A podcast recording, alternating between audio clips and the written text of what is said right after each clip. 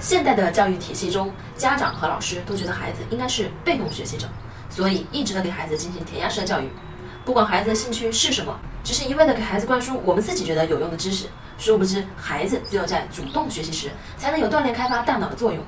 孩子天生啊就有丰富的好奇心，什么都想学。作为父母，我们只需要根据孩子的喜好，从他们的认知水平去启蒙，就能很好的帮助孩子激发学习的兴趣。如何做呢？第一点，从孩子兴趣出发。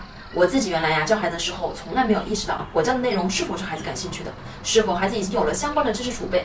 只是我觉得这个有用，单方面的给孩子制定计划，要求孩子每天去完成，可是效果却非常不好，孩子经常走神，而我就会发脾气，往往只是不欢而散。学习后的我明白了，原来孩子分神不想学的主要原因是孩子对这个内容根本不感兴趣。我不应该主观的认为，而应该学会尊重孩子的权利，从孩子兴趣出发去教孩子。虽然并不能完成我布置的学习计划。但只要孩子对学习产生了兴趣，并愿意继续探索，他会根据自己的需求学习更多的技能的。二，家长要学会提问。当孩子向父母询问问题的时候，大部分的父母都会直接告诉孩子所有的答案，然后结束这个问题。其实父母应该在孩子问问题时学会去反问孩子。父母的反问也是给孩子大脑提供刺激和思考的机会。也许一开始你是自问自答，但这个问答之中体现了你思考的过程。孩子在潜移默化中也会形成这种思考模式，并参与进来和你讨论。我是不完美柚子妈妈，关注我，为你分享最有深度的育儿知识。